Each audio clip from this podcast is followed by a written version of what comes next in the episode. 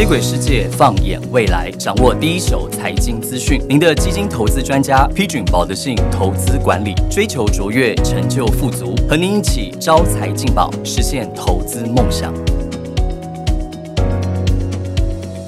欢迎大家收听保德信招财进宝节目，我是你的好朋友 Ryan。今天又到了财经热话题的时间，今天来跟大家分享各位最关心的两件事。第一件呢是解封过后究竟有哪一些新的投资商机？第二个是近期有许多的股市已经悄悄的创下了历史新高。我想最近大家都在做什么事情呢？像我呢，其实刚刚报完税啊，尤其呃，我们当然知道说，其实钱当然要花在刀口上啊。我们在报税的时候，除了检视去年一整年的工作成果之外，我们也想要多做一些资金的分配哦。尤其台湾经历了过去的三年的新冠疫情啊，有一件事情是我也包括我们所有的超财进宝的听众都非常想做的，那就是出国旅游。我想今年尤其很快要进入到暑假了，观光旅游是我今年必备的必做。的清单之一哦，那大家都去哪里玩呢？大家除了去日本之外，其实台湾民众还想去一些其他的国家。其实目前去统计啊，继日本之后呢，泰国是台湾民众第二个想去的国家。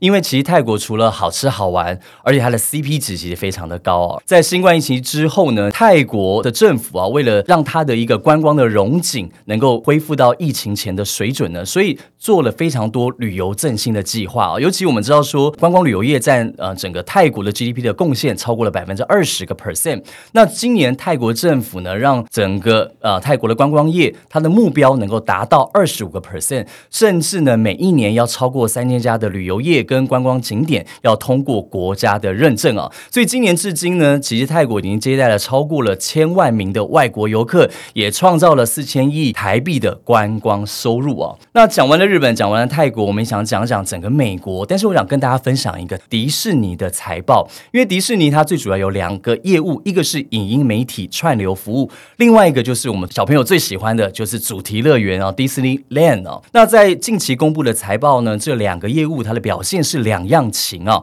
因为整个疫情解封的一个关系啊，其实影音媒体的串流服务，包括了 Disney Plus，包括了呃 ESPN 的有线电视网络跟 ABC 的广播业务在内等等的一些媒体的业务呢，它的营业利润是持。持续的下降，但是迪士尼的主题乐园，包括它的体验，包括整个产品的业务，它的营收成长大幅增加了十七个 percent，也显示出来整个疫情解封之后，主题乐园的参观人数是越来越多，而且恢复了显著的成长。尤其大家知道吗？现在因为通膨，物价节节上升，其实目前迪士尼主题公园的门票的价格，一张票要高达一百五十到一百六十美金，等于说我今天一进到迪士尼。在光到门口，光门票就要喷个五千块台币，但是呢，整个消费者还是趋之若鹜哦。而且呢，整个设施有时常常要还要排队九十分钟以上。所以我们在后疫情时代，我们发现从线上转为线下，从虚拟转为实体，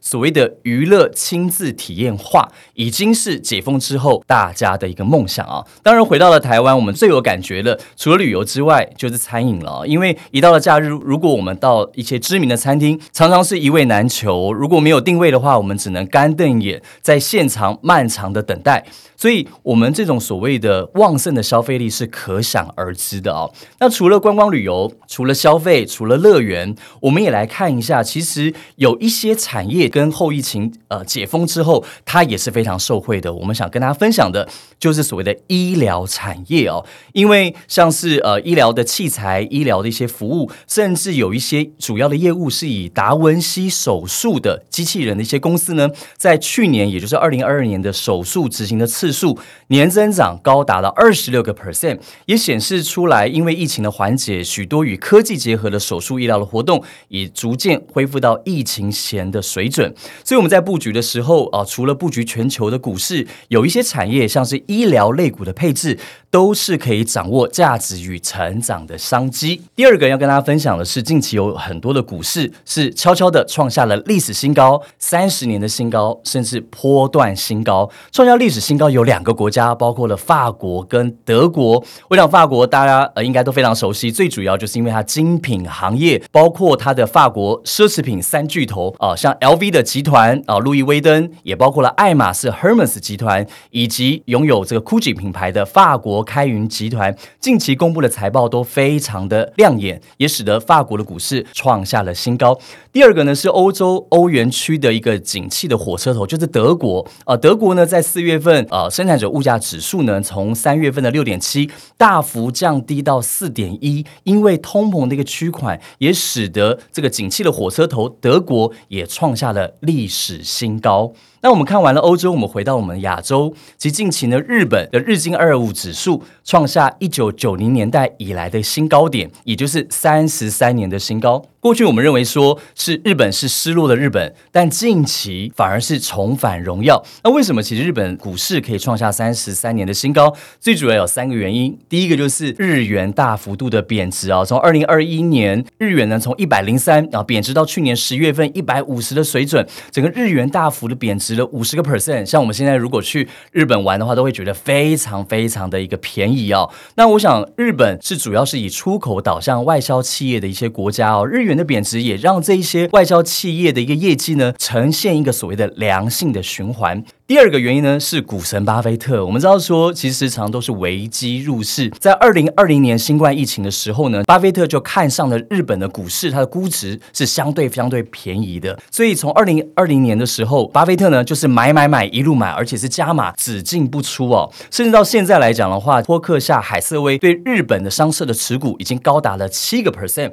而且接下来也有意能够继继续增加持股，也吸引了全球非常多资金的一个跟进啊。第三。个原因呢，就是高盛出了一份报告，他考虑到说，整个日本因为旅游复苏的一个状况啊，其实外国观光客到日本是急速的增加的，整个强劲的内需的消费以及强劲的一些购买力，再加上日本央行持续的宽松政策，也让整个日本不仅是观光旅游，它的内需，甚至它的经济是连续两季呈现正成长。所以日本的股市，它的经济是否有如日本国旗一样，能否继续的旭日高？升也是大家值得观察留意的哦。那最后回到我们台湾啊，台湾的股市呢，在万五到万六盘整了三个多月之后呢，总算在近期站上了一万六千点，创下了波段的新高。而且对台湾来讲，算是难能可贵。为什么呢？因为其近期来讲，基本面是利空不断啊，包括了外销订单趋缓、半导体库存去化要延到今年第三季，甚至景气灯号哦持续在蓝灯相当低迷情况之下，这样的一个股市表。现是非常难能可贵，也显现出来。第一个，台湾的基本面在下半年渴望止跌回升；第二个，台湾的股市受整个全球，尤其在美国科技股的带动之下，接下来下半年是值得期待的啊！我想最后跟大家提到的这些创新高的一些个股啊，并不是要让大家去追高欧洲以及日本股市，而是我们认为说这些所谓跟全全球景气联动比较高的，像美股跟台股，都是我们所有的听众在股市投资。的时候必备的一个投资机会。今天非常谢谢大家财经热话题的收听，我今天分享就到这边。招财进宝，我们下次见，拜拜。投资一定有风险，基金投资有赚有赔，申购前应详阅公开说明书。